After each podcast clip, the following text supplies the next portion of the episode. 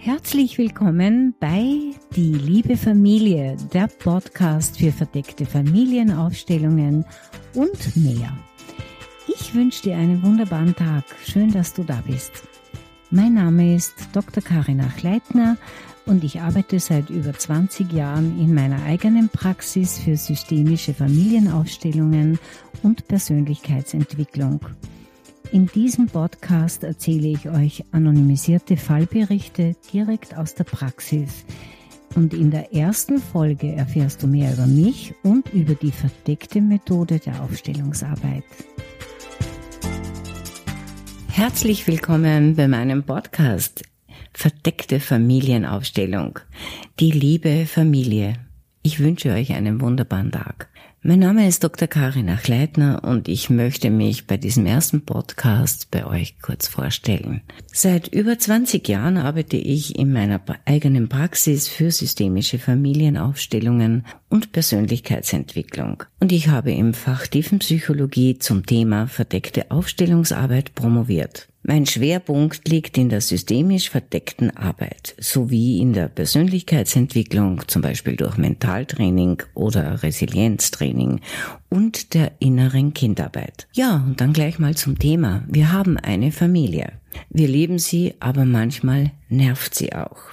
Denn wir haben ja auch oft unsere kleineren oder größeren Probleme mit ihr. Zusammenleben ist ja nicht immer ganz einfach und das beginnt ja auch schon in der Kindheit. So kann es sein, dass den Eltern nicht so gut geht, dass es Konflikte gab, Streit gab, Depressionen und äh, manchmal ungleiche Behandlung zwischen Geschwistern beziehungsweise Benachteiligungsgefühle bei Kindern, die dann im weiteren Leben nachwirken können und später zu weiteren Konflikten unter Eltern und Geschwistern führen.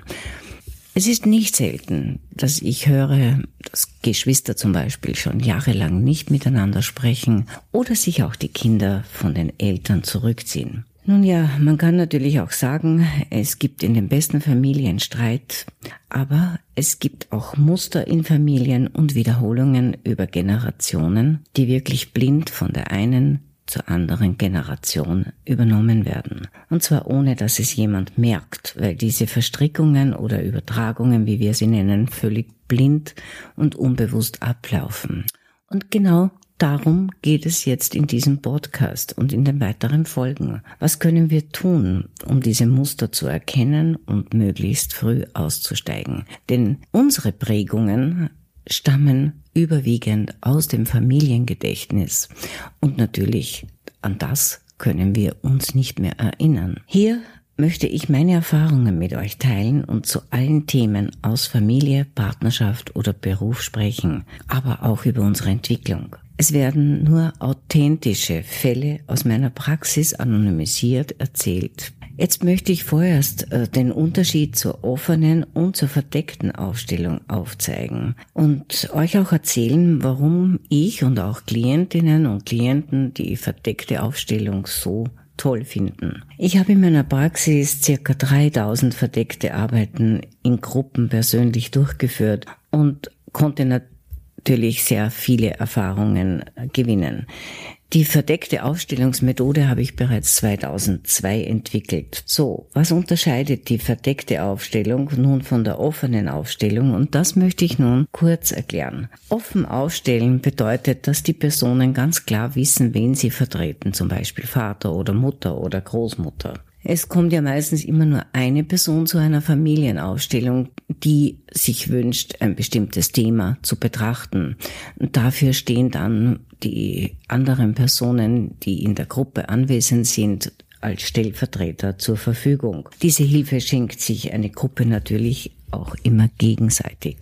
Bei der offenen Aufstellung sucht sich zum Beispiel der Klient selbst die Personen aus, die er für seine Aufstellung haben möchte und benennt sie offen mit den Worten zum Beispiel, du vertrittst meinen Vater, meine Mutter, meine Schwester und so weiter. Es weiß also der Stellvertreter genau, dass er den Vater zum Beispiel vertritt und Ganz ehrlich, ich konnte mich persönlich nie richtig anfreunden mit dieser Methode, obwohl ich sie bei meiner Weiterbildung gelernt habe.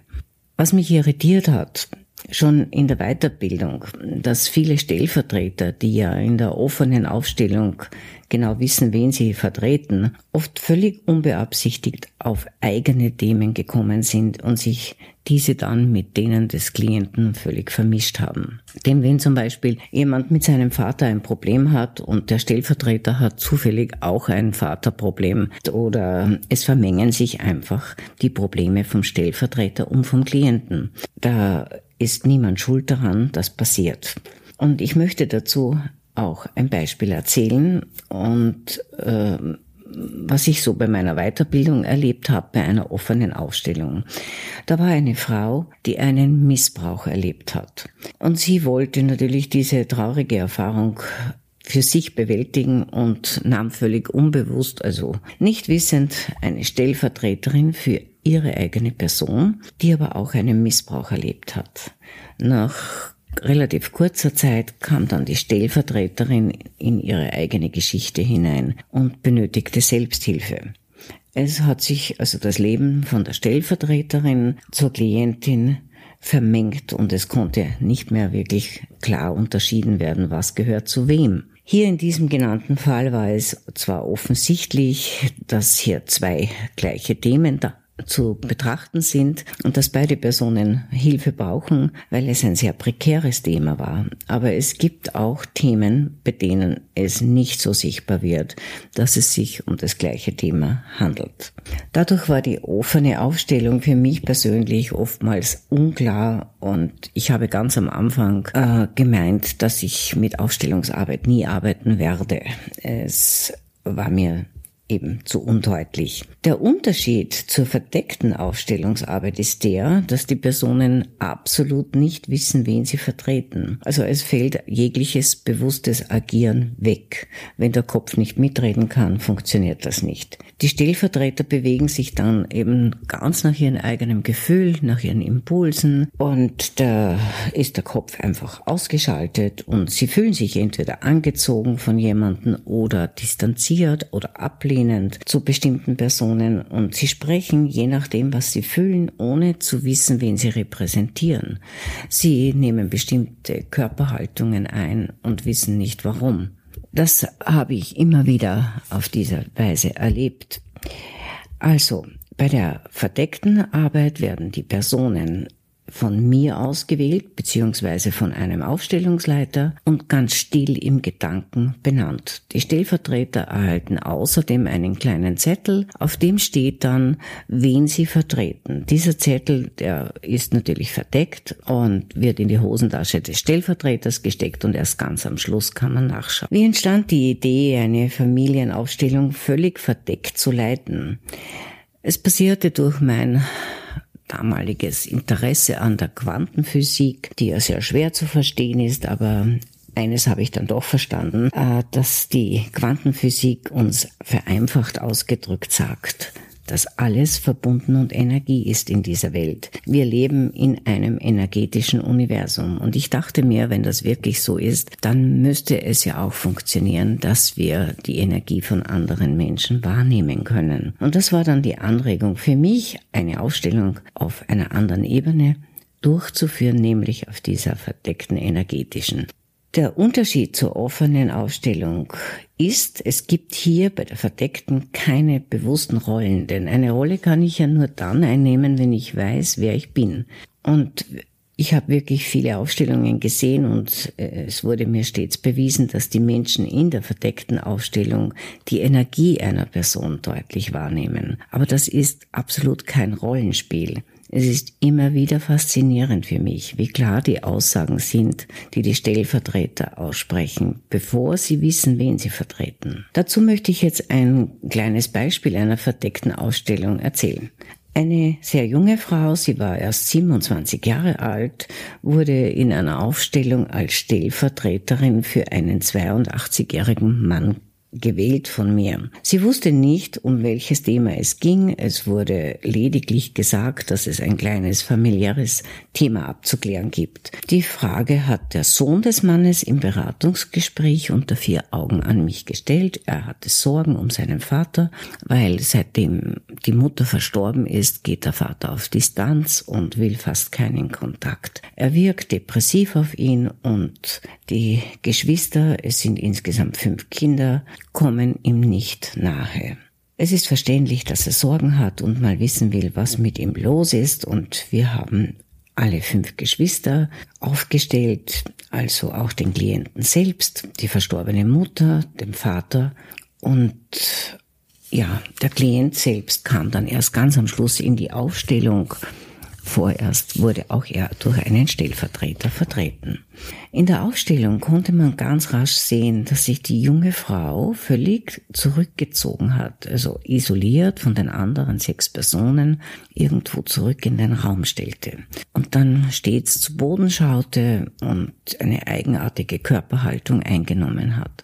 Die Frau hat ja diesen 82-jährigen Vater repräsentiert und hat relativ rasch eine sehr gekrümmte Körperhaltung eingenommen, so dass ihr Rücken ganz krumm nach vorne gebeugt war. Sie hatte beide Hände so eigenartig nach vorne gehalten, so wie wenn sie sich et oder wie wenn sie etwas in den Händen gehalten hätte. Wir haben dann erst später erfahren, dass der Mann einen Stock hat, an dem er sich gerne so anhält. Und genauso hat es bei der Klientin ausgesehen.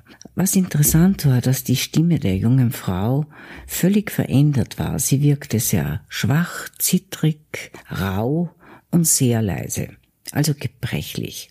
Diese junge Stellvertreterin hat also durch ihre Körperhaltung, ihre Stimme deutlich gezeigt, dass sie eine andere Energie spürt, also keine Rolle spielt, sondern eine andere Energie spürt. Sie verhielt sich und sprach wie ein alter Mensch. Es ist immer wieder für mich erstaunlich, wie klar Menschen spüren können, ohne etwas zu wissen und die Aussagen der Stellvertreter oft so präzise sind wie die der tatsächlichen Personen im Leben. Durch die verdeckte Aufstellung erhalte ich dann immer wieder den Beweis, dass wir Menschen nicht voneinander getrennt sind.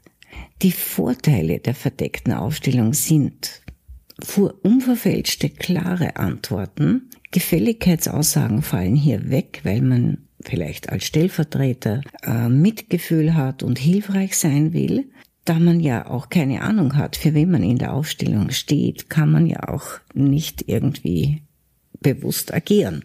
Ja, der Sohn, der die Frage für seinen Vater stellte, weshalb er sich so distanzierte, erhielt eine ganz klare Antwort der Stellvertreterin, nämlich die, dass er mit seinen 82 Jahren seine Ruhe möchte und offensichtlich auch noch in einer tiefen Trauer ist um seine kürzlich verstorbene Frau, die er austrauern möchte und seine Ruhe möchte. Also die Stellvertreterin sagte ja auch, dass es ihr sehr lästig sei, wenn zu viele Menschen um sie herumstehen. Sie möchte am liebsten allein sein. Denn als sich die Kinder so annäherten, drehte sie sich um und sagte, ich will meine Ruhe. Es genügt vollkommen die anderen Personen aus der Distanz zu sehen, sagte sie. Sie wusste ja nicht, wer die anderen Personen sind. Sie meinte damit direkt ihre Kinder. Meine Empfehlung an den Mann war deshalb, lasst dem Vater Zeit und haltet etwas Abstand. Es genügt völlig, wenn man ab und zu nachfragt und nicht täglich fünfmal anruft. Denn es ist natürlich so, wenn es fünf Kinder gibt, dann wollen alle wissen, wie geht es dem Papa. Und dann rufen alle zweimal am Tag an. Das heißt, der Mann war wirklich schon etwas bedrängt, auch wenn es lieb gemeint war. Ja, ich hoffe, es war interessant für dich, diese erste Runde, und ich freue mich, dass du zugehört hast. Und wenn es Fragen gibt, dann freue ich mich natürlich über Zuschriften, über dein Feedback, über eure persönlichen Themen. Du kannst mir schreiben unter meiner Mailadresse die liebe Familie at deinthema.at. Alles zusammengeschrieben. In einer Woche hört ihr einen neuen Fall. Und zwar die Christine fragt, warum habe ich mich mein ganzes Leben an einen gebundenen Mann gebunden. Ich bereue es zutiefst und verstehe es nicht. Sie ist wütend auf sich selbst, auf den Mann und auch etwas verzweifelt, denn sie wird jetzt bald 60 und hinterfragt ihr Leben und wir werden der Sache auf den Grund gehen. Danke für deine Aufmerksamkeit. Ich freue mich, dass du dabei warst. Und wenn es interessant war, dann bitte weitersagen und mit Freunden teilen. Vielleicht möchtest du auch auf meiner Website vorbeischauen unter www.karinachleitner-meierhofer.at. Da findest du nämlich viele Informationen zu den Seminaren und Terminen. Ich freue mich auch, wenn du mir schreibst. Vielleicht hast du ein eigenes Thema oder eine Idee dann schreib mir einfach eine E-Mail, die liebe Familie at deinthema.at. Ich freue mich über deine Zuschriften und ich wünsche dir eine schöne Zeit.